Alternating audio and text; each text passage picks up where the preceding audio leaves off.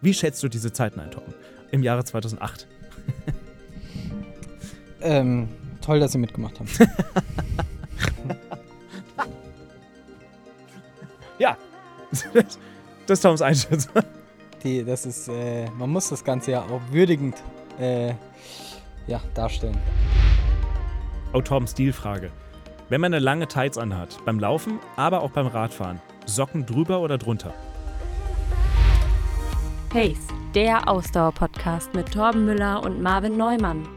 Und damit willkommen zurück zu einer neuen Ausgabe von Pace, euer Ausdauer-Podcast zusammen mit Torben Müller und mir, Marvin. Hi, Torben. Hallo, Marvin. Na, alles gut? Bei mir ist alles einwandfrei perfekt. Ich weiß aber, dass bei dir nicht alles einwandfrei und perfekt ist. Du hast letzte Woche hast du gesagt, dass du in Skiurlaub fährst. Und ich weiß nicht, ob ich es im Off gesagt habe oder ob ich es in der Aufnahme gesagt habe. Ich weiß es nicht so genau. Ich meinte nur, bitte pass auf dich auf, Skifahren ist gefährlich. Kann gefährlich sein, im Zweifelsfall. Und ich habe nicht auf Holz geklopft und auch nicht auf meinen Schädel geklopft und ich fühle mich schuldig. Tom, what happened? Solltest du auch. Ja, ich tue ich auch. Was passiert? Ja, jetzt äh, liege ich hier gerade äh, mit meinem Bein in einer Schiene und habe mir äh, leider Gottes äh, habe eine ähm, Teilruptur des vorderen Kreuzbandes.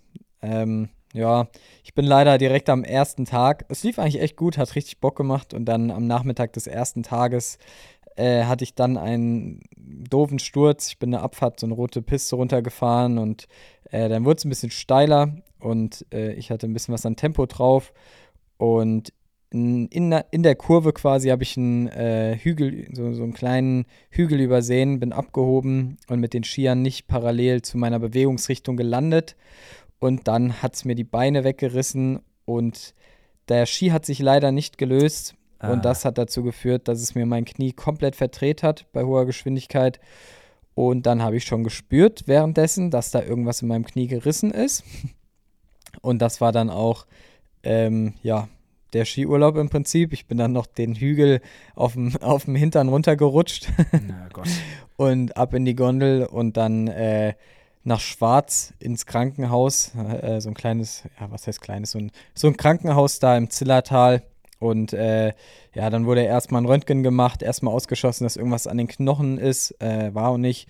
Und dann hat der Oberarzt alle möglichen Tests mit mir gemacht und hat dann gesagt, ja, also äh, leider haben sie keine Kapazität für ein MRT aber er ist sich ziemlich sicher, dass das vordere Kreuzband durch ist. Und äh, ja, hat mir dann mein Knie in eine Schiene äh, gelegt, mir ein paar Krücken in die Hand gedrückt und dann habe ich den Skiurlaub leider nur noch zuschauen verbracht ähm, und auf der Hütte verbracht. Und äh, jetzt dann am Dienstag wieder in Deutschland angekommen abends und am Mittwoch direkt einen Arzttermin und glücklicherweise auch direkt einen MRT-Termin gehabt. Und äh, der Befund ist da, äh, vordere Teilruptur des vorderen Kreuzbandes im distalen Trakt, wenn es genau interessiert. Ähm, ja, und jetzt habe ich morgen Besprechung beim Arzt, wie es weitergeht, ähm, welche Art von Behandlung da jetzt äh, der Fall ist und ja, mal schauen. Heißt jetzt aber erstmal, ich bin gerade nicht einsatzfähig in jeglicher Hinsicht und äh, warte jetzt einfach mal ab, was morgen bei dem Termin rauskommt und äh, bin vor allem gespannt, ob es trotzdem operiert werden muss oder nicht operiert werden muss. Mal gucken. Ja, zum Glück brauchst du für einen Podcast keine Beine. Äh, oder brauchst du nicht laufen zu müssen. Du kannst, kannst du aus dem Bett machen. Endlich, endlich haben wir mal eine gute Begründung, warum wir oder warum du jetzt aktuell zumindest aus dem Bett heraus äh, den Podcast aufnimmst. Das stimmt, das stimmt. Ja, war dann auch insgesamt noch recht unglücklich, weil irgendwie meine Freundin ist dann auch noch krank geworden. Dann habe ich noch an Tag drei Magen-Darm bekommen. Also irgendwie war das wirklich ein sehr, sehr gebrauchter Urlaub, den wir uns alle ein bisschen anders vorgestellt haben. Nicht wahnsinnig erholsam, sondern irgendwie eher mit Stress verbunden am Ende. Aber ja, was soll man sagen? So ist das manchmal. Ja, äh, im Prinzip könnte man sagen, wir kommen zum Podcast zu typischen Fehlern beim Skifahren. Ähm, ähm, aber es ist doof, dass sich der Ski nicht gelöst hat. Das ist immer das Schlimmste und ich kann es mir sehr gut vorstellen. Also ich, ist mir auch schon passiert. Ähm, und wenn sich dann das Knie, hat sich das Knie so richtig verdreht dann auch? Ja, ja. Es hat sich aber, dann, aber dann sei froh, dass die Kniescheibe nicht rausgeflogen ist, äh, weil das, das wäre nochmal noch mal deutlich unangenehmer gewesen als, als also wahrscheinlich ja. Alles in allem bin ich jetzt auch über äh, also wie gesagt, ich hatte die Besprechung mit dem Arzt noch nicht, äh, habe aber den ähm, MRT-Befund schon gelesen, deshalb weiß ich, was es ist, aber äh, wie gesagt, weiß noch nicht, wie jetzt die weitere Therapie aussieht. Äh, ich bin einfach nur auch sehr, sehr froh, dass an den, ähm, am Meniskus sowohl innen als auch außen nichts ist, weil da höre ich einfach relativ häufig Leute, die irgendwie einen Meniskusriss hatten oder haben, ähm, dass das sowas ist, was einfach auch dauerhaft immer wieder Probleme macht, auch gerade beim Laufen große Probleme immer wieder macht.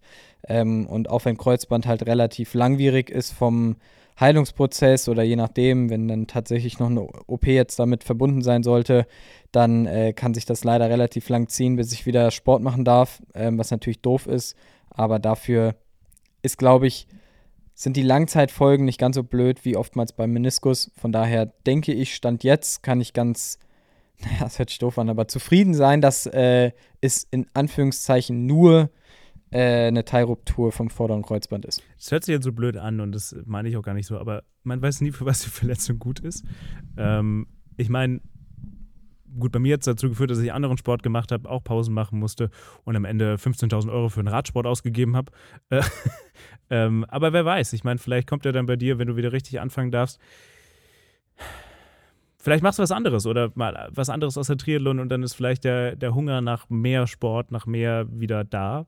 Wer weiß. Vielleicht, vielleicht hat es ja, vielleicht also auch irgendwas Gutes am Ende. Oder du konzentrierst, musst dich auf was anderes konzentrieren. Zum Beispiel Schwimmen. Obwohl. Ich freue mich jetzt schon, wenn ich wieder Radfahren darf, ehrlich gesagt. Ja, das glaube ich. Aber gut. Aber das, aber das, heißt. Wird schon alles. Aber das heißt, die drei Sportarten Schwimmen, Laufen und Radfahren geht logischerweise alles gerade nicht. Also vor allem Laufen und Radfahren. Schwimmen äh, eigentlich nur mit den Armen. Genau, ja. Also jetzt gerade geht gar nichts, gar nichts. Wie gesagt, äh, ich bin, ich kann auch kein Auto fahren und so. Äh, ich muss jetzt einfach mal abwarten, äh, was morgen bei dem Termin rauskommt. Ich hoffe mal, dass ich dann äh, auf jeden Fall mal komplett Krücken irgendwie nicht mehr brauche und äh, das Go habe, dass ich irgendwie auch so ein bisschen ja, die Schmerzen sind nicht sonderlich groß. So gesehen bin ich sehr happy. Also ich habe keine so großen Schmerzen. Ähm, aber ich würde mir wünschen, dass der Arzt vielleicht morgen sagt, dass ich, äh, egal ob OP oder nicht OP, aber äh, das Bein wieder gehend richtig probieren darf, komplett zu belasten. Also auch im durchgestreckten Zustand. Ähm, ja. Also Sport ist gerade, an Sport ist gerade nicht zu denken. Aber äh, ich freue mich, wenn es wieder soweit ist. Dann, also erstmal von mir gute Besserung natürlich. Ähm, und wenn ihr, und wenn ihr Torben gute Besserung wünscht, schreibt ihm doch einfach auf Instagram. Oder folgt ihm auf Instagram ja. und, und, und, wünscht ihm gute Besserung. Schickt ihm einfach ein paar Nachrichten. Ich weiß nicht, irgendwas, was Beschäftigungstherapie, irgendwie Fragen. Oder schickt, schickt einfach tausende Fragen an äh, unseren Pace Ausdauersport Podcast, äh, Ausdauer Podcast auf Instagram. Torben beantwortet gerne. Jetzt hat er Zeit. Wenn nicht jetzt, wann dann? Das stimmt. Da hast du recht. Wir haben mal abgesehen davon noch eine volle Sendung vor uns. Wir haben, wie ihr schon am Sendungstitel sehen könnt, vor, dass wir uns nochmal mit typischen Fehlern im Marathon- und Triathlonsport beschäftigen wollen. Und ich kann euch sagen, in der Vorbesprechung gab es auf jeden Fall einen Punkt, von dem ich dachte, den mache ich richtig und ich war überzeugt davon, dass ich ihn richtig mache und ich habe ihn die ganze Zeit falsch gemacht. Ähm, außerdem habe ich vor ungefähr zwei Folgen mal angekündigt, dass ich eine kleine Liste vorbereiten werde, welche prominenten Menschen denn bereits mal einen Triathlon oder einen Marathon absolviert haben und ähm, je nachdem, wann ihr die Folge hört, Weihnachten steht vor der Tür, ähm, deshalb gibt es von uns am Ende auch noch eine Top 5 unserer Geschenkideen für Ausdauersportler, was nicht nur für Weihnachten zutrifft. Das könnte man auch sehr gut für jedweden äh, Geburtstag, Ostern oder wann auch immer man sich was schenkt, ich weiß es nicht, ähm, verwenden. Das geht, äh, das, das, äh, also in unserer heutigen Folge. Und äh, für die nächsten Wochen, keine Sorge, wir sind über Weihnachten nicht weg. Also wir sind nächste Woche, produzieren wir nochmal schön vor, also in der letzten Woche vor Heiligabend. Und dann äh, sind wir auch, wir machen keine, oder machen wir eine Pause? Nö. Nö. Gibt keine Pause. Stand jetzt würde ich sagen nicht. Nee. Wir haben noch nie eine Pause gemacht. Bisher haben wir es durchgezogen ohne Pause und solange es nicht unbedingt sein muss, weil einer doch von uns extrem krank ist, sodass gar nichts mehr geht, ziehen wir es durch. Ja, dann übernimmt der andere einfach. Alleine. Macht er genau. allein, allein. One-Man-Show. So, und bevor wir durchstarten, gibt es auch heute einmal mehr einen Presenter äh, bei Pace. Und das ist wieder einmal äh, Pillar Performance. Ich glaube zum neunten Mal. Ich bin mir nicht ganz sicher, aber ich glaube ja.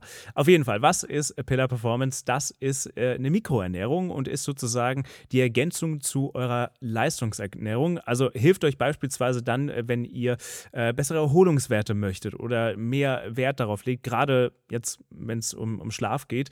Ähm, könnt ihr mal auf eure Garmin achten oder was auch immer ihr tragt ähm, und äh, mal vergleichen, wenn ihr Pillar kurz vorm Schlafen genommen habt und, und eben nicht, äh, wie sich da eure Erholungswerte verbessern können.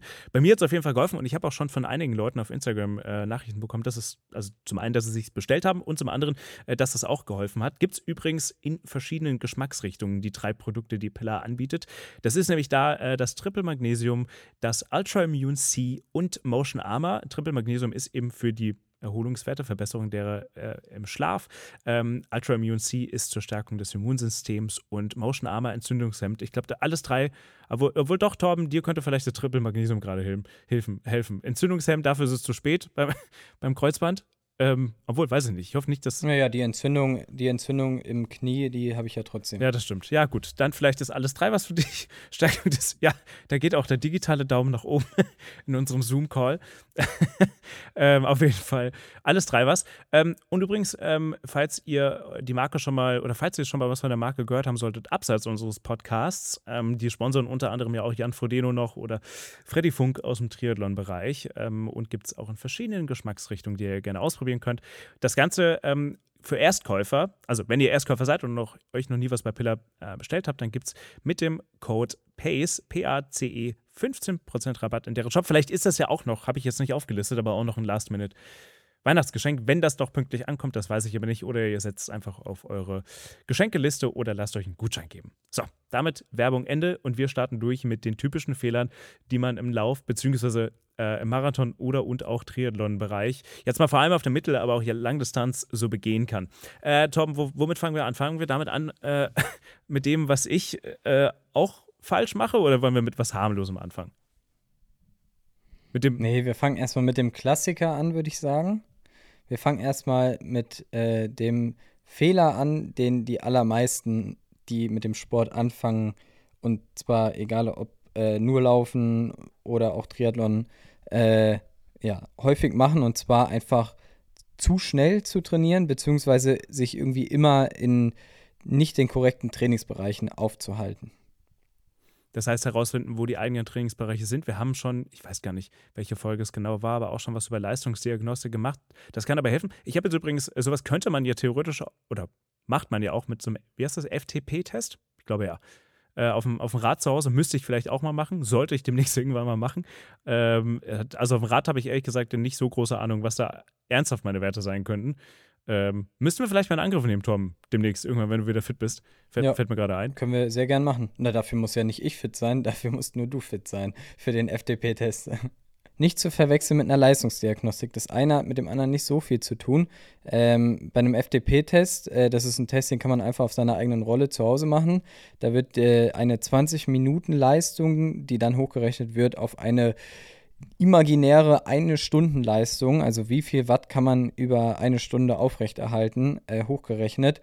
Und anhand dieser kann man dann grob runterrechnen, wie die Trainingsbereiche sind. Das ist auf jeden Fall immer schon mal ein ganz guter Anhaltspunkt, aber nicht zu verwechseln mit einer Leistungsdiagnostik, die dann wirklich ganz genaue Trainingsbereiche festlegen kann auf Grundlage von physiologischen äh, Dingen, die im Körper passieren, weil bei einem FTP-Test weißt du zwar dann am Ende, wie irgendwie deine ein Ein-Stunden-Leistung sein könnte, aber du weißt noch nicht, wo sind deine Stärken und Schwächen? Hast du, bist du jemand, der eher sehr glykolytisch arbeitet, also viele Kohlenhydrate verstoffwechselt? Kommst du über einen sehr guten Fettstoffwechsel? Hast du eine hohe VO2 Max und so weiter und so fort? Das heißt, du weißt gar nicht, wie sich deine Leistung zusammensetzt, beziehungsweise wo deine Stärken und Schwächen sind, sondern du weißt einfach nur einen einzigen Wert, der ein grober Anhaltspunkt dafür ist, wo ungefähr deine Trainingsbereiche liegen könnten. Ja, für die Leistungsdiagnostik. Also du merkst schon, ich bin nicht der aller, allergrößte Fan vom FDP-Test. ich finde ihn sehr, ich finde ihn schon gut als Anhaltspunkt. Also das ist was, was man, weil es halt einfach auch nichts kostet, einfach immer mal wieder machen kann, um mal einen Anhaltspunkt zu haben und zu sehen, hat sich irgendwie gerade im Bereich Kraftausdauer irgendwie auch was verbessert. Ähm, aber er hat noch nicht unbedingt so viel Aussagekraft darüber, ob sich auch die Gesamtleistungsfähigkeit in Hinblick auf das Ziel, je nachdem, was auch immer das Ziel dann ist, äh, in die richtige Richtung entwickelt hat, sondern einfach nur, dass du halt über eine Stunde mehr Watt treten kannst wahrscheinlich. Heißt aber, wenn du jetzt Langdistanz-Triathlet bist, ob das so viel bringt, am Ende äh, eine Stunde 5 Watt mehr treten zu können als äh, drei Monate zuvor, ist dann immer die Frage. Ich glaube, dann ist es wichtiger, dass man irgendwie über 5, 6 Stunden es schafft, eine möglichst hohe Leistung mit einem möglichst geringen Kohlenhydratverbrauch ähm, aufrechterhalten zu können. Für die Leistungsdiagnostik auf dem Rad ähm, kann ich dich gerne, kann ich so einen Bollerwagen an mein Triathlonrad äh, hängen. Dann kannst du dich da reinsetzen. Dann fahren, fahren wir uns das ist gut. zusammen nach. Das ist gut. Dann kriege ich auch irgendwie die, die, die, das Blut kriege ich auch aus dem Bollerwagen heraus äh, abgenommen. Dann brauchen wir so. gar nicht nach Frankfurt fahren. ja, genau. Dann machen wir es direkt äh, machen wir es direkt als Feldtest. Ja, das, das, klingt super, das machen wir. So, nächster äh, Fehler, der vielleicht gar kein Fehler ist, aber ich glaube, viele denken, dass es ein Fehler ist. Ähm, immer Mittelfuß laufen oder meinetwegen auch Vorderfuß laufen oder eben auch äh, Fersenlauf zu machen. Wir haben uns kurz, ganz kurz davor drüber unterhalten, das haben wir auch schon mal in einer anderen Folge besprochen, aber ähm, immer Mittelfuß laufen. Ich meine, ich bin Mittelfußläufer.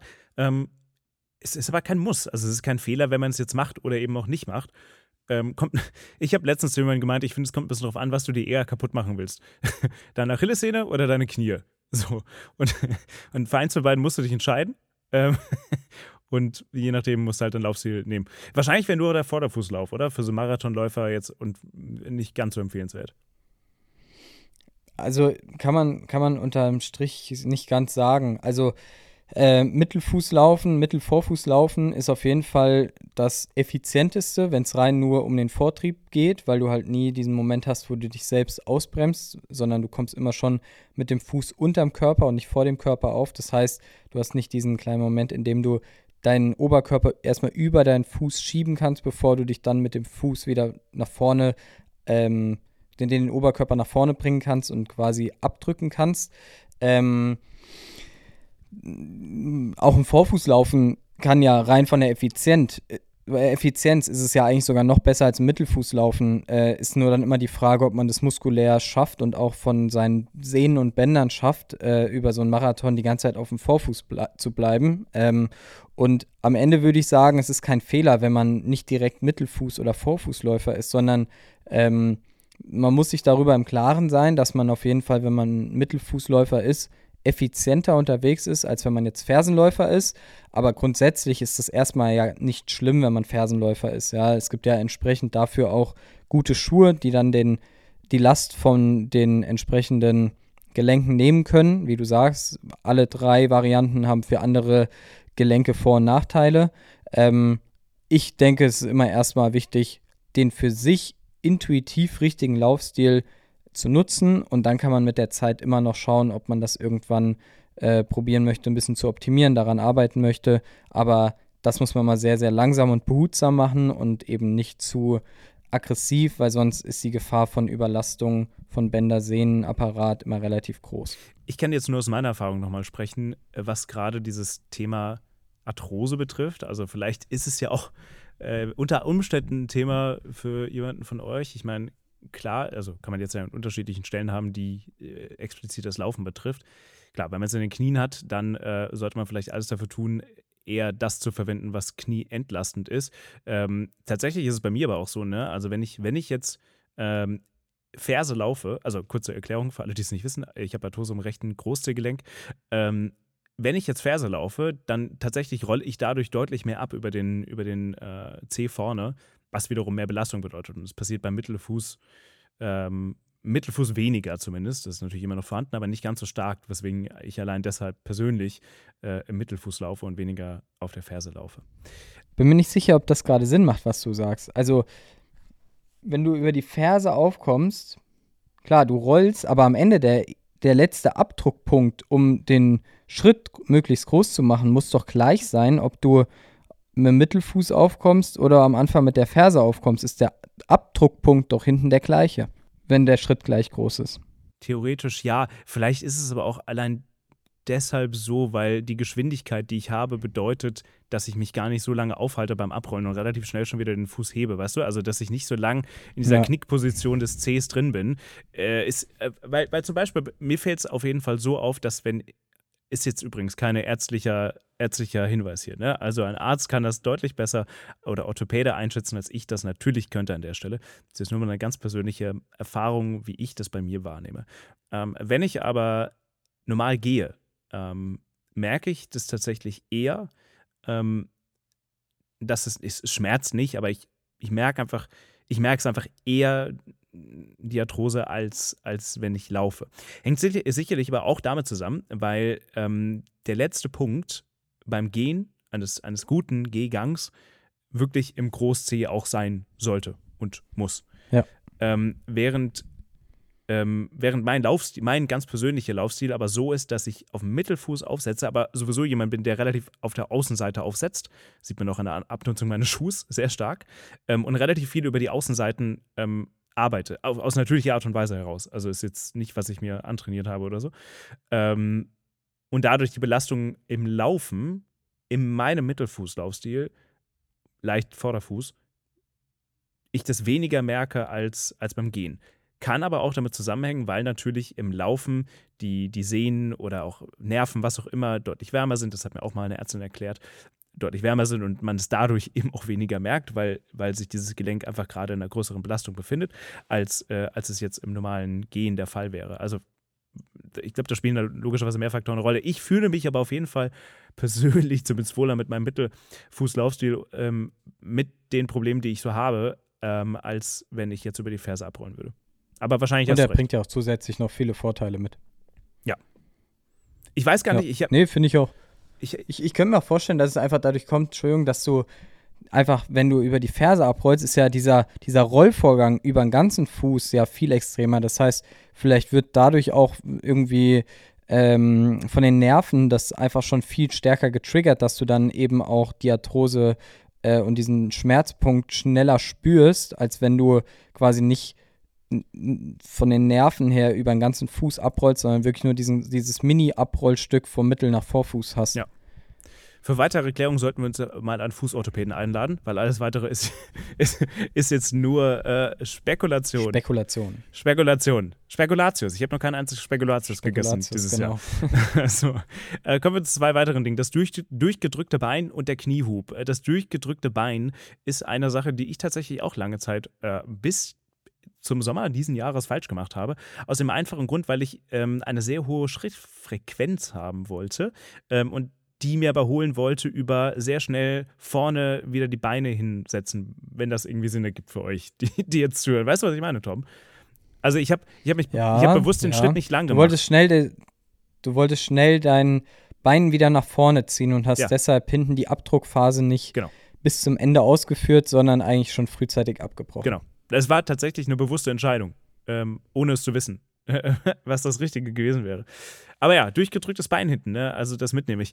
Das ist leider, das sind alle, übrigens alles auch so Sachen, immer wenn man ähm, draußen ist und andere Läuferinnen und Läufer beobachtet, wertfrei, wirklich wertfrei, aber man achtet dann doch irgendwie auf den Laufstil von anderen und guckt, ah, okay, so machen die das. Okay, ich würde es vielleicht anders machen. Spannend, vielleicht haben sie auch Gründe, warum sie es machen. Ne? Manchmal, manchmal steckt man ja noch nicht drin. Manchmal laufen Leute ja auch aus bestimmten Gründen so, weil es vielleicht auch nicht anders geht. Aber genau, das durchgedrückte Bein und den Kniehub, den darfst du jetzt also, erklären. Also ich beobachte das nicht. Echt? Ich beobachte das nicht Doch. wertfrei. Ich beobachte das immer mit, mit völliger Wertung. Naja, aber du darfst ja nie vergessen, du darfst ja nie vergessen, wer weiß, es gibt Leute, die, die, die lieben das Laufen oder meinetwegen auch oder schwimmen oder, oder Radfahren ähm, und haben tatsächlich körperliche Einschränkungen und können vielleicht dann auch nicht über den Mittelfuß laufen oder äh, ne, ne, klar, klar. Und ist ja am Ende auch ist ja am Ende auch nie böse gemeint, aber, aber äh, trotzdem wertend. Ich sehe immer, ich sehe ja, ich sehe in jedem Laufstil immer Potenziale auf jeden Fall. ja, okay, Potenzial. Wie war das, das Christian Lindner Zitat? Probleme sind nur dornige Chancen oder sowas wenn du das sagst. ich, möchte, ich möchte Christian Leder nicht propagieren, aber irgendwas meint er doch in seinem äh, Video als 17-Jähriger. Nun gut, ähm, das nächste, Kniehub, den darfst du erklären. Ja, Kniehub sagt eigentlich das, was auch der äh, das Wort Kniehub sagt, äh, das Knie nach vorne hochheben, ja, also ähm, führt einfach dazu, wenn ihr vorne das Bein stärker anhebt, ähm, wird direkt auch in Kombination hinten mit eben dem durchgestreckten Bein, was du schon nanntest in der Abdruckphase, euer, eure Schrittlänge deutlich größer. Ja, weil ihr einfach später den Fuß wieder unten habt und dadurch auch mit dem Fuß eher weiter unter dem Körper aufkommt, sprich direkt schon intuitiv näher mit dem Fuß unter dem Körper aufkommt, also weniger stark über die Ferse vor dem Körper aufkommt, sondern schon mittelfußlastiger aufkommt. Ähm, einfach dadurch, dass, dass euer Fuß später aufkommt. Okay, das war gerade kompliziert, ne? Ich habe selbst gemerkt. Wenn, wenn man, also, ich probiere es nochmal noch, einfach auszudrücken. Ihr zieht euer Knie hoch, ja? Dadurch fallt ihr in Anführungszeichen fast so ein bisschen in den Schritt rein, ja? Was nicht funktionieren würde, wenn ihr vorne kein Kniehub hättet, sondern das Bein mit einem ganz durchgestreckten äh, Knie nach vorne schwingen würdet, dann würdet ihr sehr schnell aufkommen, weil der Fuß sehr nah am Boden ist. Wenn ihr allerdings das Knie vorne hochzieht, ist der Fuß ja noch relativ weit weg vom Boden. Das heißt, ihr kommt später erst mit dem Fuß auf und dadurch auch weiter unter dem Körper. Dadurch bremst ihr euch weniger stark aus ähm, im Fußaufsatz und könnt direkt wieder den nächsten Schritt einleiten. Ja, das haben wir, glaube ich, verstanden. Der Kniehub.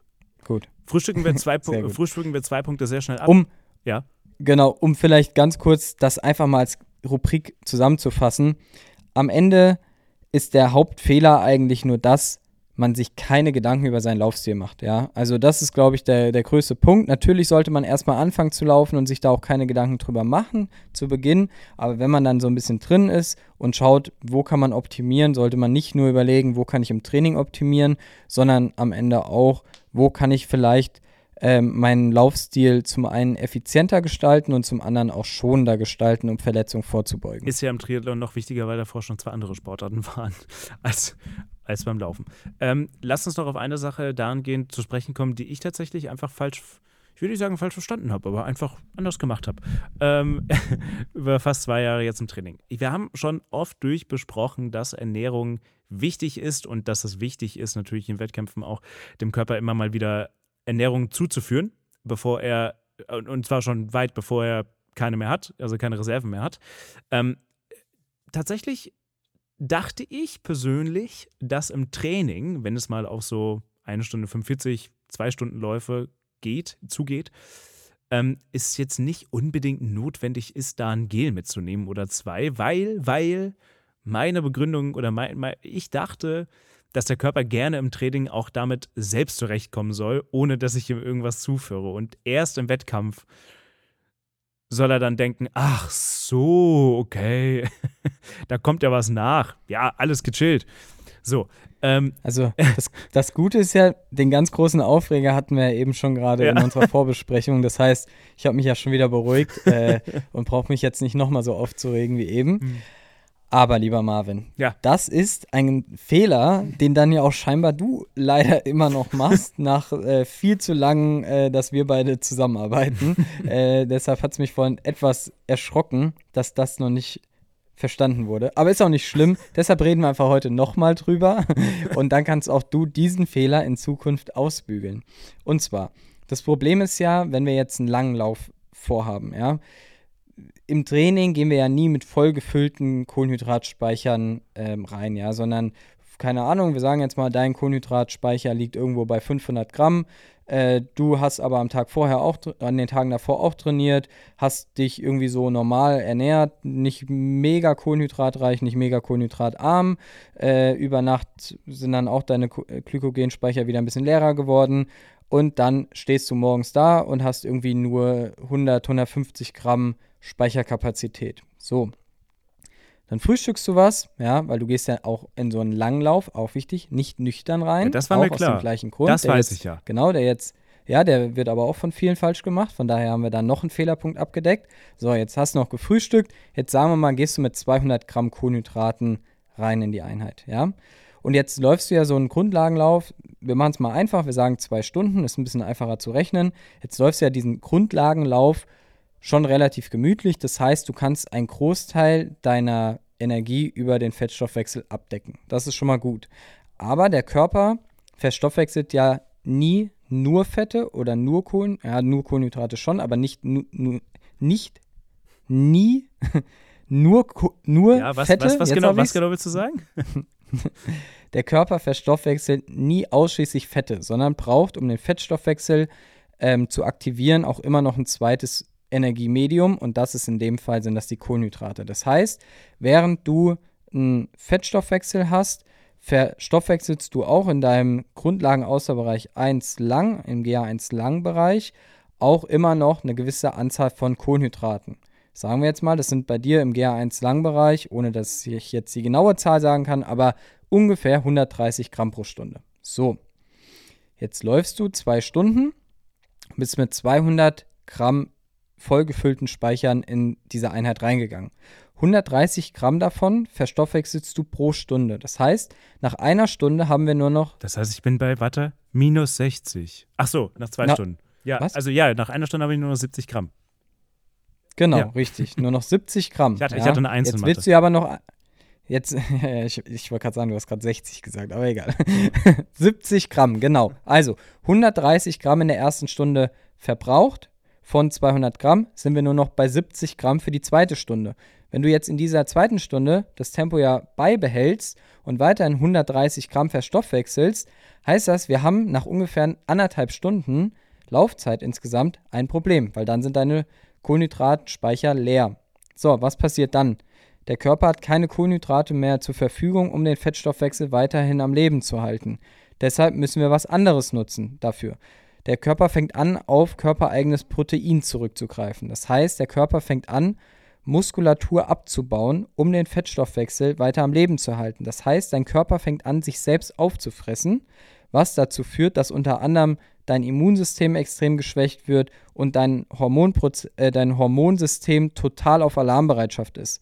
Jetzt fängt eigentlich dein Körper an, nur noch ums, hart gesagt, Überleben zu kämpfen. Ja?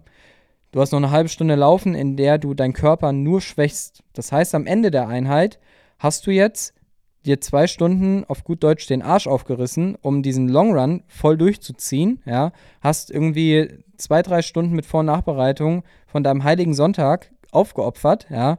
Und am Ende bist du nicht besser geworden, weil du angefangen hast, deinen Körper nur zu schwächen und nicht zu verbessern. Ja? Weil nach der Einheit hat der Körper gar keine Energie mehr, um jetzt die Anpassungsprozesse, die nach so einer Einheit ja eigentlich stattfinden sollen, äh, anzukurbeln, sondern der Körper ist erstmal nur damit, zu nur damit beschäftigt, dein Immunsystem wieder zu stärken, deinen Hormonhaushalt wieder ins Gleichgewicht zu bringen.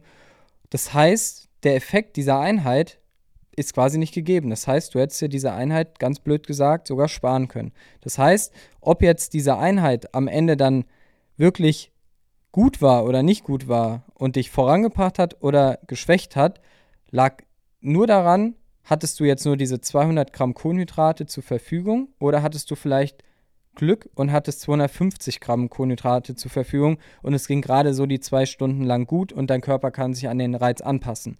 Wenn du jetzt aber einfach während der Einheit pro Stunde, sagen wir mal, selbst wenn du nur 25 Gramm pro Stunde zuführst, das heißt ein Gel pro Stunde, dann hast du wieder 50 Gramm insgesamt mehr zugenommen. Das heißt, statt den ähm, 200 Gramm haben wir 250 Gramm Kohlenhydrate für diese zwei Stunden zur Verfügung gehabt. Und bei 130 Gramm Verbrauch pro Stunde haben wir 260 Gramm verbraucht. Das heißt, du bist vielleicht fünf oder zehn Minuten vor Ende der Einheit leer gegangen. Das wird dich dann aber am Ende nicht so geschwächt haben, wie wenn du noch eine halbe Stunde voll auf irgendwelchen Proteinreserven gelaufen bist. Heißt, im Idealfall, wir müssen immer schauen, oberste Priorität in jedem Training ist, die Kohlenhydratspeicher dürfen nie ganz leer gehen, sonst haben wir verloren.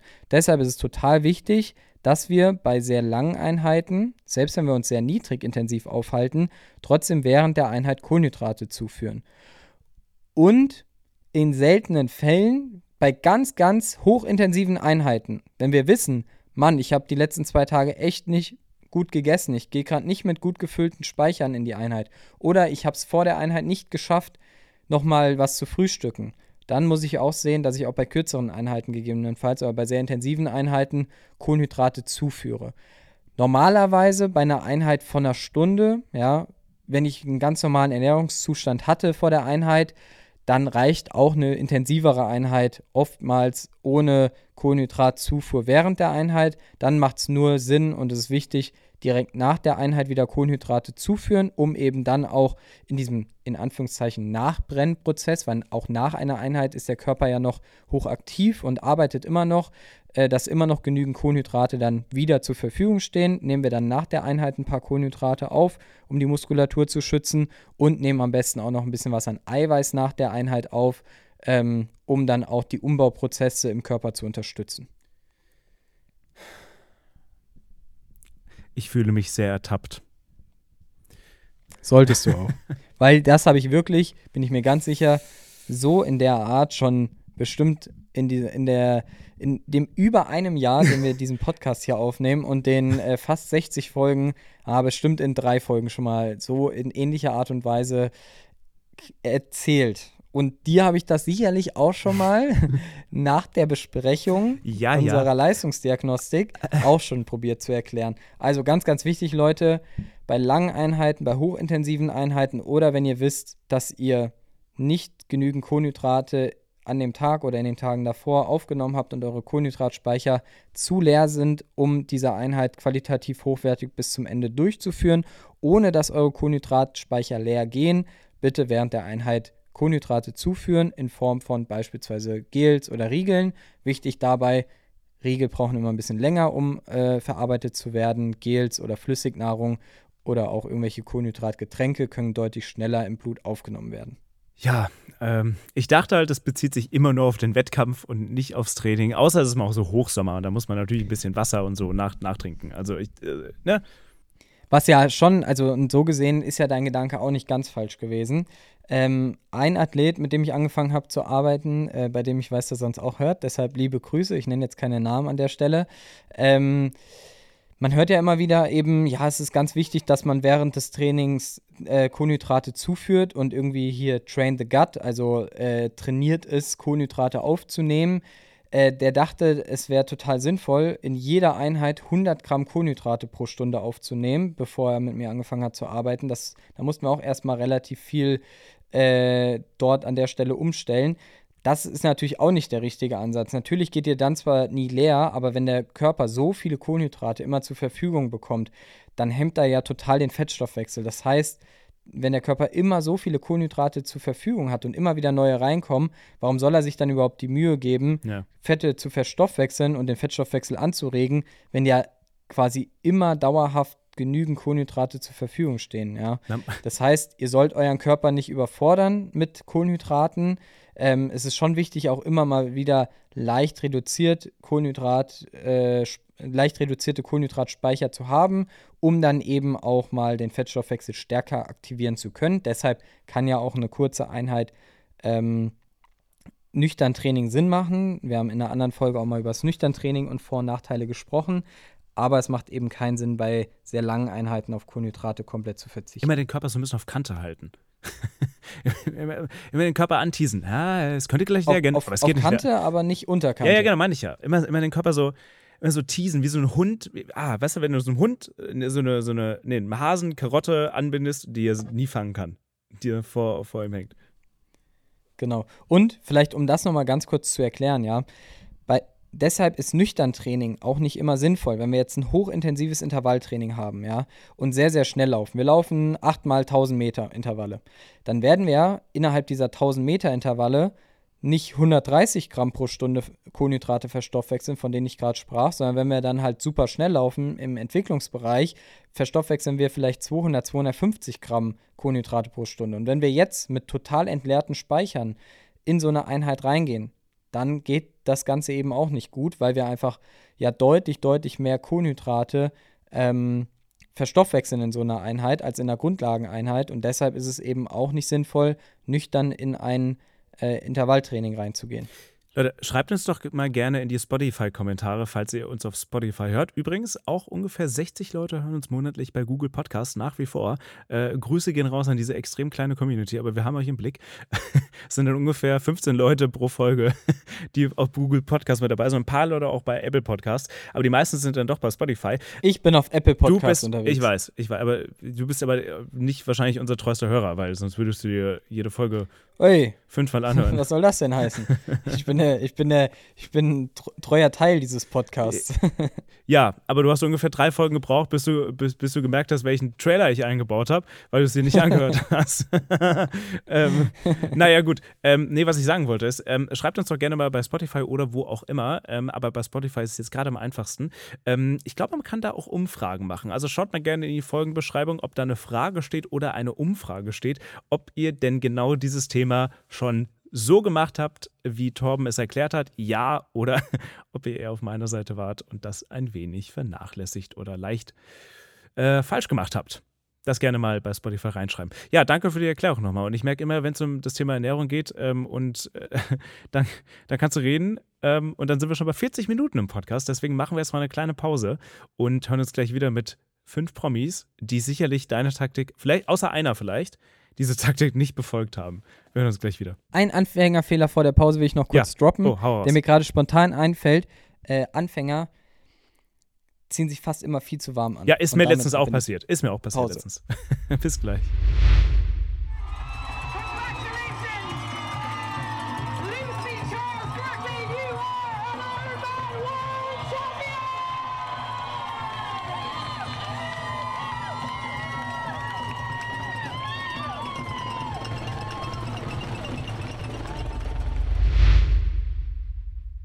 Und damit willkommen zurück nach einer kleinen Pause. Tom, ich habe einige prominente Beispiele herausgesucht, die allesamt schon mal einen Triathlon oder einen Marathon gelaufen sind, vor allem Triathlon gemacht haben.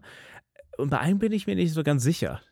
Da, da wird zwar darüber berichtet, aber so, ich weiß nicht, ob er es durchgezogen hat. Schauen wir mal. Ich bin jetzt erstmal, erstmal sehr gespannt, ob die Prominenten, die du mir nennst, ob ich die auch kenne. Ja, doch, das, doch. Ich habe Ob wir, doch, doch. Ob wir ähnliche Prominente Ich habe schon drauf geachtet, dass das Leute sind, die man kennt. Da waren noch ganz viele, ganz, ganz, ganz viele andere dabei, äh, wo ich jetzt, wo ich, die erstens mir nichts gesagt haben und zweitens, wenn sie mir was gesagt haben, wusste ich auch, das ist eine sehr starke Nische. Dann kennt man den nicht. Wir fangen mal mit dem ersten an. Den dürften, glaube ich, doch schon relativ viele kennen, auch in Deutschland inzwischen, nämlich Gordon Ramsay. Kennst du den? Das ist ein Koch, richtig? Richtig, das ist ein Koch, der macht Hell's Kitchen. Das läuft auch im deutschen Fernsehen, heißt aber hier Teufels Küche, in Teufels Küche äh, heißt das. das. Der ist vor allem im englischsprachigen Raum extrem bekannt. Also wirklich ein absoluter Weltstar, aber auch in Deutschland. Und der ist ein waschechter Triathlet und nicht nur so ein Promi-Triathlet, der mal hier, mal da, mal irgendwie mal so ein Triathlon gemacht hat aus Charity-Gründen. Da kommen wir gleich auch noch drauf zu. Nee, nee. Der war bei der Weltmeisterschaft auf Hawaii. Er war beim Ironman 70.3 in Staffordshire, beim Ironman 70.3 in Wimbledon und äh, hat beim London Marathon teilgenommen, hat am New York City Marathon teil teilgenommen. Und Tom, dich würde jetzt wahrscheinlich interessieren, wie schnell er auf Hawaii war. Äh, der hat, wie gesagt, schon äh, mehrere Ironmans gemacht, 70.3 auch, äh, London Marathon, New York City Marathon. Wie schnell war seine Radzeit, seine Schwimmzeit oder wie schnell war sein Schnitt beim Schwimmen und wie schnell war seine Laufzeit auf Hawaii? Auf Hawaii. Tja, also du hast jetzt gesagt, der ist sehr gut. Ein, ein Vollblut-Triathlet muss er ja sein, um irgendwie nach Hawaii muss ja zu nicht kommen. Heißen, Vollblut kann ja auch bedeuten, dass jemand einfach liebt, Triathlon zu machen und einfach auf Zeiten scheißt. Was ja auch Fairpoint ist. Ja. Spaß an der Sache. Ich sag mal, Rad, also fangen wir mal beim Schwimmen an. Beim Schwimmen auf Hawaii, Hawaii sind immer die Zeiten ein bisschen langsamer. Sag ich mal so eine Stunde 20, Stunde 25 rum. Das ist dann was für ein Schnitt, Pi mal Daumen? 3,8 Kilometer. Ja, ein bisschen langsamer. Ja, sowas. 2, 2,05, irgendwie so. Perfekt. Zwei Sechser Ja. Schnitt war's. Okay. So, dann kommt seine Radzeit. Da willst du ja jetzt auch einen Schnitt hören von mir? Nee, nee, da, da die volle Zeit. Ähm, Aber ich wüsste, ich wüsste auch, wie schnell er war. Also ich wüsste auch die kmh-Zahl tatsächlich. Ja, ich sag mal, in, welchem Jahr war das? Ah, das habe ich mir nicht rausgeschrieben. Ist aber ein bisschen länger schon her. Das war jetzt nicht recently. Das ist schon ein bisschen, bisschen her. Okay, weil früher waren die Winde ja etwas stärker. Das heißt dementsprechend die Radzeiten langsamer als heutzutage. Ähm, dann sage ich mal 6 Stunden 10. Oh, da, du bist gut im Schätzen, ausnahmsweise mal. Du, redeemst dich selbst. War übrigens 2013. Da hat er dort teilgenommen auf Hawaii. Er ist gefahren 6 Stunden und 35 Minuten. Oh ja, okay. Jetzt fehlt nur noch seine okay. Marathonzeit. Also hinten so ein 28er, Sch- 28 km/h Schnitt oder so. Und Marathon ist er gelaufen in viereinhalb Stunden. Nee. Ich glaube, die Götter verließen ihn am Ende. Fünf Stunden und 48 Minuten hat er dann noch gebraucht für den Marathon am Ende. Oha, Ich glaube, da, da war es heiß. da war es heiß. Die, die Luft war raus. So, Gordon Ramsay, ich, ich würde fast behaupten, es ist der vollblutigste Promi, den ich hier auf der Liste habe, aber zwei weitere mindestens machen ihm noch Konkurrenz. Kommen wir zum äh, zweiten Promi, der vielleicht auch sportlich gesehen da schon ein paar Vorteile hat. Äh, Jensen Button. Sagt dir der Name was? Selbstverständlich, aus deiner zweitliebsten Sportart. Vielleicht sogar erstliebsten Sportart, ich weiß es manchmal nicht. Na, also nicht, also Außer Formel 1. Ja, aus der Formel 1 richtig. Jensen Button, der 2009er Weltmeister, damals noch im Braun GP. Jetzt kann ich mal ein bisschen glänzen. Äh, das einzige Team, was ein einziges Jahr lang angetreten ist und dann die Weltmeisterschaft in beiden äh, Meisterschaften gewonnen hat. Äh, und dann zu Mercedes wurde. Egal, kleines Randnotiz. Auf jeden Fall. Jensen Button wurde tatsächlich Dritter in seiner AK, äh, 35 bis 39, übrigens nach seiner Formel 1-Karriere, beim Triathlon in Kalifornien, 70.3 Oceanside, dritter Platz.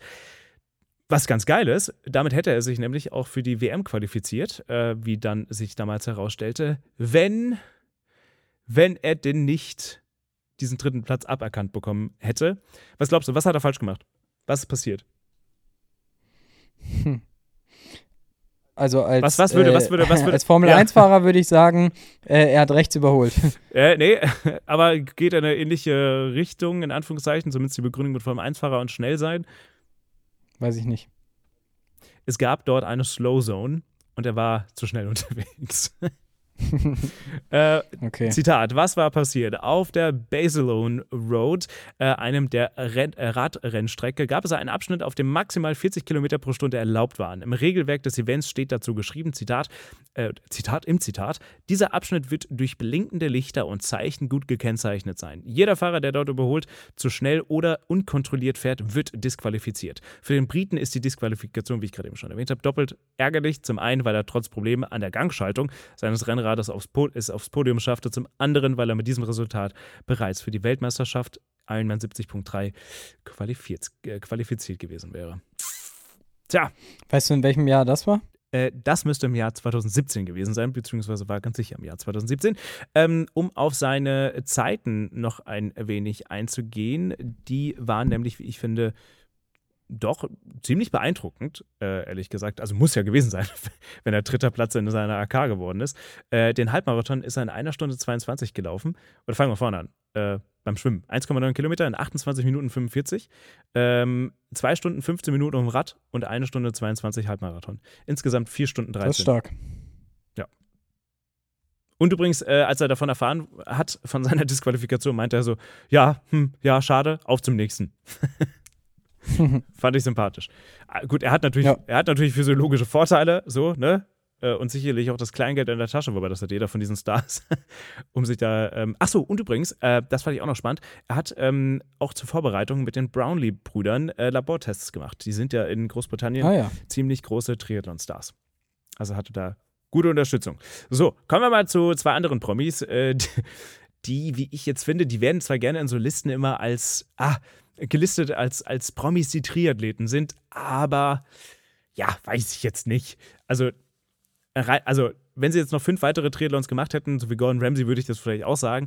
Aber Matthew McConaughey und Jennifer Lopez haben beide 2008 einen Triathlon absolviert, der, ähm, der, der nämlich da heißt Nordica Malibu Triathlon. 900 Meter Schwimmen, 27 Kilometer Radfahren und 6 Kilometer Laufen. Also eigentlich äh, so ein bisschen Volks, äh, Volkstriathlon, wenn man so möchte.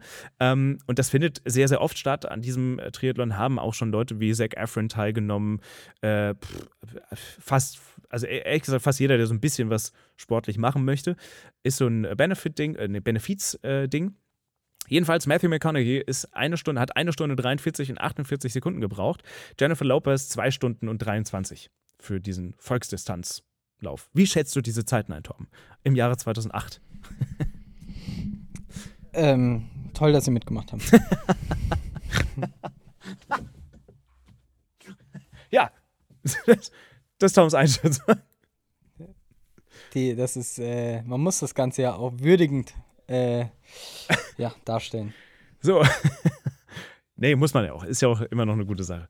Ähm, ist ja auch, selbst wenn es nur auf so Gossip-Seiten irgendwie stattfindet, ich meine, trotzdem steht dann da, Jennifer Lopez hat mal einen Triathlon gemacht und das inspiriert ja dann vielleicht irgendjemanden ähm, und umso besser.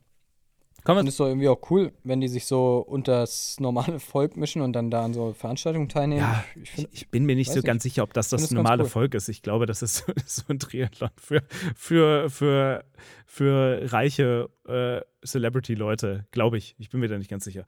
Ähm, könnte ich mich jetzt mal täuschen. Kommen wir zu einer, die du, ähm, die auch richtig was auf dem Kasten hat tatsächlich und du kennst sie zu 100 Prozent, nämlich Melanie, Mel Melanie Jane Chisholm. Das sagt mir jetzt nichts. Na klar sagt dir das was. Vielleicht sagt dir der Name Melanie C ein bisschen mehr. Oder vielleicht Sporty Spice. Sporty Spice sagt mir was, das hat was mit den Spice Girls zu tun.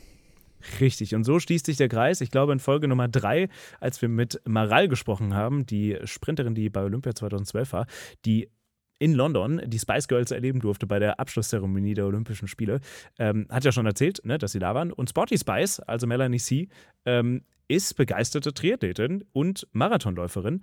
Ähm, ihr, erster, ihr ersten Triathlon hat sie 2011 gemacht und tatsächlich, ähm, wie man so einigen Artikeln entnehmen kann, war das für sie auch tatsächlich eine Art von Therapie, mal oben, obendrauf auf ihre normale Therapie, also äh, Psychotherapie beispielsweise.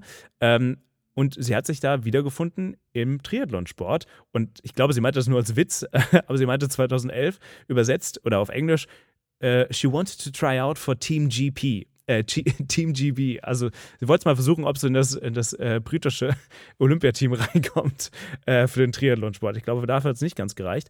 Ähm, aber ich finde es trotzdem echt geil. Also sie hat zum Beispiel auch ähm, wenn ich mich hier nicht ganz täusche, genau äh, an einem Triathlon teilgenommen, bei dem man 400 Meter schwimmen musste, 21 äh, Radfahren äh, musste und 5 Kilometer laufen musste. Und ihre Laufzeit war bei 20 Minuten 47 ähm, und war drei, Ja. 13. in ihrer AK damals, äh, was ich ziemlich Ist ja auch Sporty Spice. es, es, es, also alles andere hätte mich auch gewundert, ehrlich gesagt. Ähm, das Ganze übrigens, den Triathlon hat sie in einer Stunde 20 Minuten gemacht und war auch im Juni 2021 bei der Swift Ultimate, beim Swift Ultimate Chase Race äh, mit dabei. Ähm, ähm, was ganz geil war. Also die hat, ich glaube, wenn die will, nochmal, die soll sich melden bei uns. Die pacen wir. Marvin, stand jetzt, stand jetzt, wo ich Invalide bin, bist du Sporty Pace. Ich bin Spotty Pace. Was bist du denn dann? Sporty Pace. Äh, Ich bin Invalid Pace. Invalid Pace oder äh, ähm, Sick Pace. Ah, Sick Pace ist eigentlich ein geiler Name. Kommen wir zu Sick, sick hört sich, sick finde ich immer gut. Sick Pace.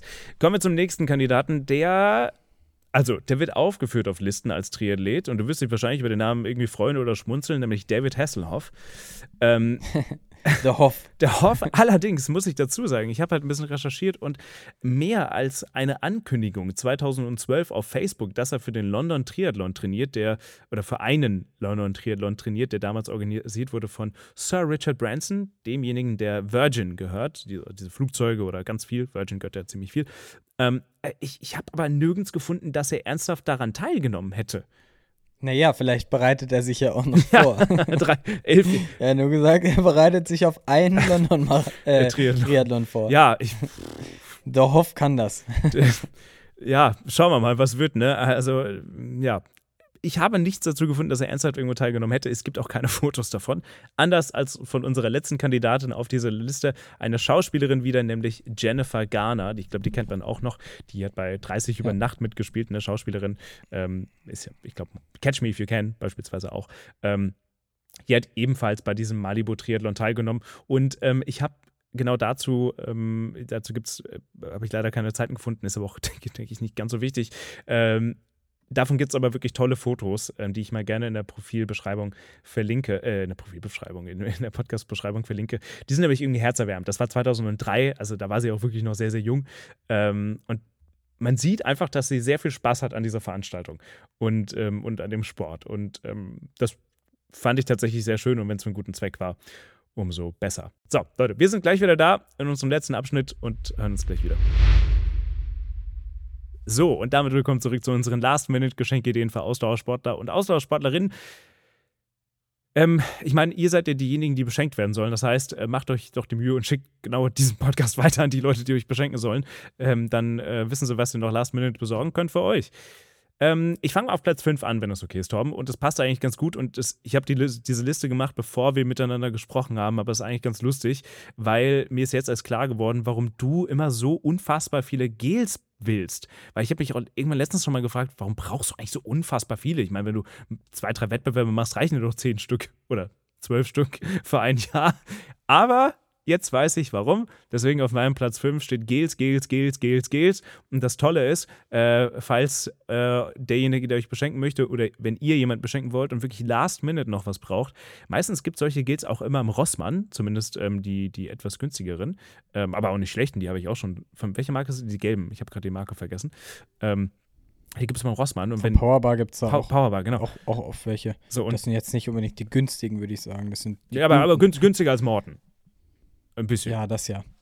und Morten. Morten finde ich schon die teureren. Äh, jedenfalls, ähm, die könnt ihr auf dem Weg, wenn ihr gerade auf dem Zug, äh, in den Zug springen wollt und so am liebsten fahrt oder andersrum, wenn sie zu euch fahren, dann könnt ihr ja schnell mal einen Rossmann bringen und einfach so eine ganze Box kaufen. Einfach eine ganze Box mitnehmen, die da noch steht. Bekommt man weg. Das ist mein Platz 5. Mein Platz Nummer 5 sind Gels. warme Socken. So. Besonders, besonders gut auch äh, zum Radfahren. Ja. Hast du, dann, hast du eine Marke im Kopf oder hast du eine, wo du selbst sagst, die findest du gut oder hast du welche? Äh, weil ich, weil, Witzigerweise habe ich vor zwei Jahren von meiner Schwester welche geschenkt bekommen zu Weihnachten. Deshalb passt jetzt auch sehr gut. Äh, und die sind von äh, Northwave. Ah. Die finde ich sehr, sehr gut. weil so gerne ich in Silence habe, in Silence Socken sind meistens nicht so dick. Also, Nee, die sind dünn. Also sehr ich würde dann auch wirklich schauen, äh, weil das auch sowas, ich weiß nicht, irgendwie so, ja, keine Ahnung, sexy Socken für den Sommer äh, kauft man sich irgendwie auch gerne, so äh, coole Radsocken. Aber irgendwie so Wintersocken kauft man sich vielleicht nicht so gerne, weil man sich daran vielleicht auch optisch nicht so erfreut wie an Sommersocken. Ähm, von daher finde ich, ist das eine coole, eine coole Geschenkidee jetzt gerade für die kalte Jahreszeit. oh Torben, Stilfrage. Wenn man eine lange Tights anhat, beim Laufen, aber auch beim Radfahren, Socken drüber oder drunter? Meiner Meinung nach drunter. Danke. Haben wir das für ein und alle Mal geklärt. ich glaube, Aber ich weiß, dass es einige anders sehen, aber für mich ganz klar drunter. Aus optischen Gründen, vor allem aber auch aus funktionalen Gründen. wir werden jetzt ganz viele Hassmails bekommen, aber ist okay. Auf, Ist mir egal. auf Platz Nummer 4 steht kommt doch, kommt doch, Leute, kommt. Auf Platz Nummer 4 steht bei mir tatsächlich, und das lässt sich auch noch sehr spontan, denke ich mal, organisieren, äh, ein Krafttraining-Gutschein beziehungsweise ein Physiotherapie- oder Physio-Fußgutschein, damit man mal sowas mitmacht. Und Krafttraining-Gutschein auch wirklich, dass da jemand euch zeigt, wie man richtig Krafttraining macht. Guter, gu also gute Idee. Äh, bei mir ist Platz Nummer 4 auch ein Gutschein, ein Massagegutschein. Ah ja. Gerne auch für die Thai-Massage. Dann kann man vielleicht auch mal, wenn man ein bisschen verspannte Muskeln hat, nach harten Einheiten vielleicht mal ums Eck zur Thai-Massage gehen und sich so ein bisschen auflockern lassen. Mein Platz Nummer 3, ich wünschte, wir hätten schon irgendwie so ein Abo am Laufen, weil dann könnte ich das jetzt hier gut unterbringen als, Werbe, als Werbepaket. Aber nein, habe ich nicht. Wie wäre es beispielsweise entweder mit einem Abo für, wie heißt es, Laufen? Ist doch das, das Laufsportmagazin, das größere oder das größte.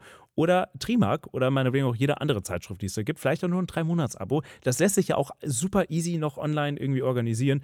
Oder, wenn es noch spontaner sein soll, äh, wo ein Rossmann ist, da ist meistens im Bahnhof auch immer noch ein Kiosk und wo ein großes Kiosk ist, ist da ist meistens immer auch irgendwelche Sportzeitschriften. Kauft einfach einen Trimark.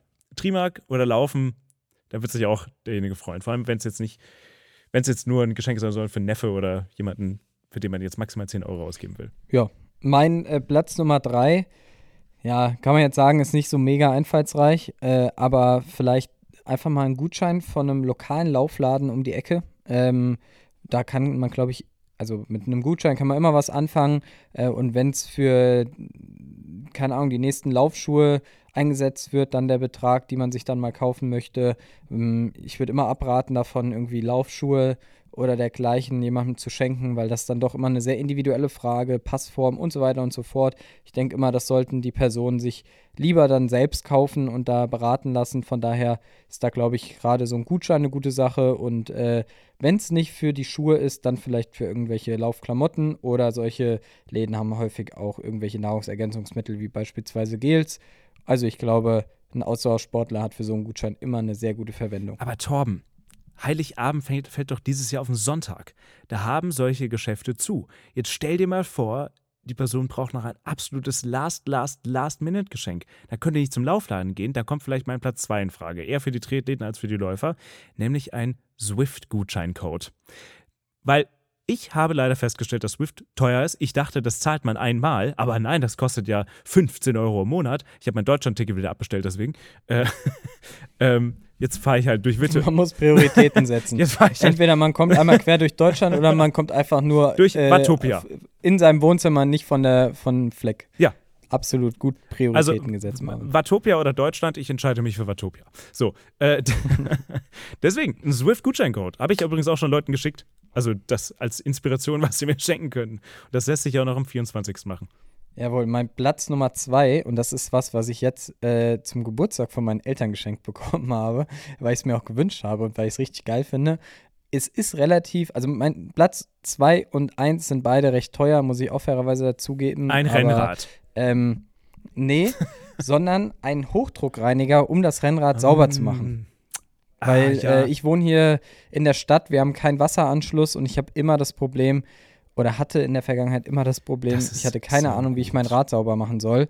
Und wir haben auf der Arbeit so einen Hochdruckreiniger stehen und das ist richtig geil, weil gerade jetzt in der Jahreszeit, du kriegst einfach dein Rad immer wieder sauber, ohne so einen großen Aufwand zu machen, weil ich stand hier teilweise auf dem Balkon mit dem, äh, das darf man eigentlich keinem erzählen, aber ich nehme euch mit, äh, mit dem Wasserkocher und habe immer wieder das Wasser, weil das war quasi der Behälter, in dem ich viel Wasser reinbekommen habe, dann immer wieder was übers Rad drüber gekippt und dann mit dem Waschlappen drüber. Das hat einfach keinen Spaß gemacht.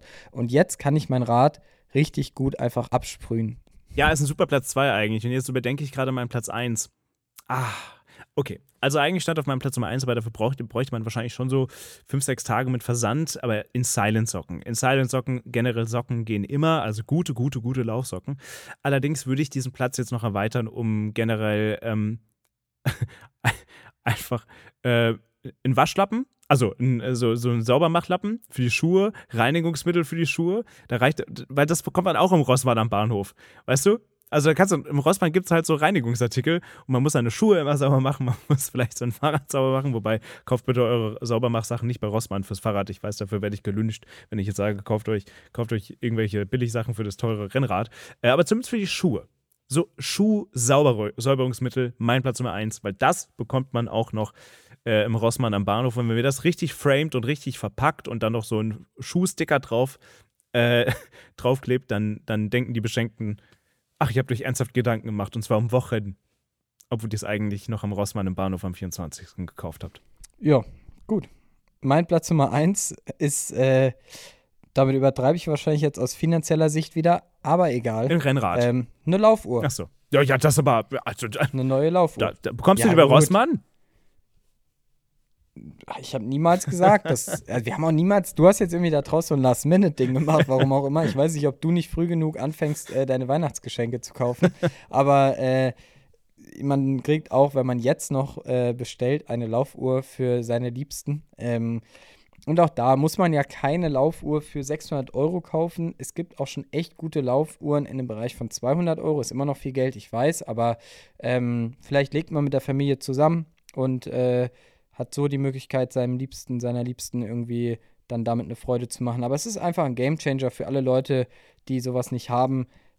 Der Ausdauersport macht mit einer wirklich guten Laufuhr einfach oder auch guten äh, Multisportuhr einfach viel mehr Spaß. Ja, ich habe währenddessen mal versucht zu googeln, ob äh, Rossmann eine Laufuhr anbietet. aber ich sehe leider gerade. Machst du eigentlich Werbung für Rossmann? Ja, Arbeitest du eigentlich für die? Oder weiß ich eigentlich irgendwas von den Sponsoren nicht und Nee. krieg einfach keinen Cent ab? Oder wie läuft das hier? Aber Für den Silence und für Rossmann scheinbar. es könnte auch ein DM sein, aber ich habe immer so gedacht, was, was, was könnte man noch kaufen, wenn man gerade auf dem Weg nach Hause ist, weißt du, wie so in der Tankstelle. Was bekommt man an einer Tankstelle oder beim Rossmann, wenn man wirklich absolut last minute unterwegs ist? Gut, äh, ich habe an der Tankstelle noch keine In-Silence-Socken gesehen, leider. noch nicht.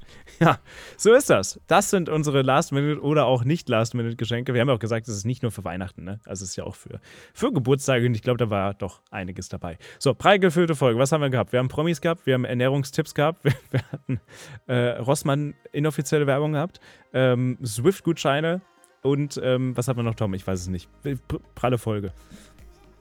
Auf jeden Fall. Und äh, wir hören uns ja auch noch einmal, Einmal. vor Weihnachten auf jeden Fall. Ähm, Einmal noch. Eine, eine gute Woche haben wir ja noch bis Weihnachten. Ja. Das heißt, einmal hören wir, wir und ihr uns nochmal vor Weihnachten. Das heißt, äh, wir wünschen euch an der Stelle jetzt erstmal ein schönes drittes Adventswochenende und hören uns dann nochmal kurz vor Heiligabend wieder. Freuen uns auf die Weihnachtsfolge und in diesem Sinne euch eine schöne Woche.